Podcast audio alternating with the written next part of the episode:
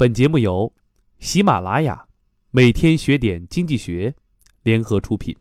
今天我们文章的题目是：公务员跳槽同比增长三成，他们都去哪儿了？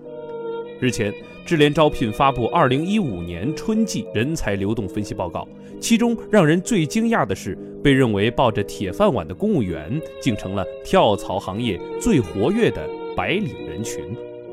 两会过后，受房地产回暖、互联网、金融改革等政策的影响，一些熟悉政府工作流程和制度的公务员跳入了这些行业。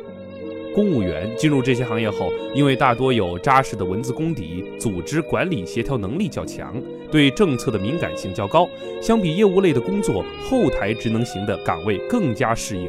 比如行政、后勤、文秘等。那么，公务员为什么要跳槽呢？原因有很多，比如待遇比想象中的少，创造性得不到发挥，工作困难得不到解决，晋升得不到机会，自我实现得不到满足，才华得不到施展，尊重得不到重视，人际关系得不到融洽。除了人才在不同行业流动外，在不同城市间的流动也出现了新趋势，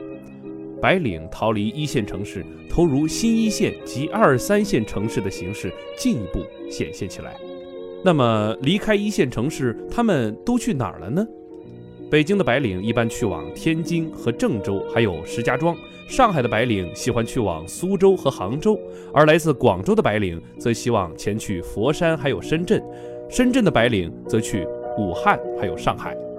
其实，小编觉得对公务员跳槽应该辩证看待。社会的进步，最重要的是每个人都能按照自己的想法去自由发展。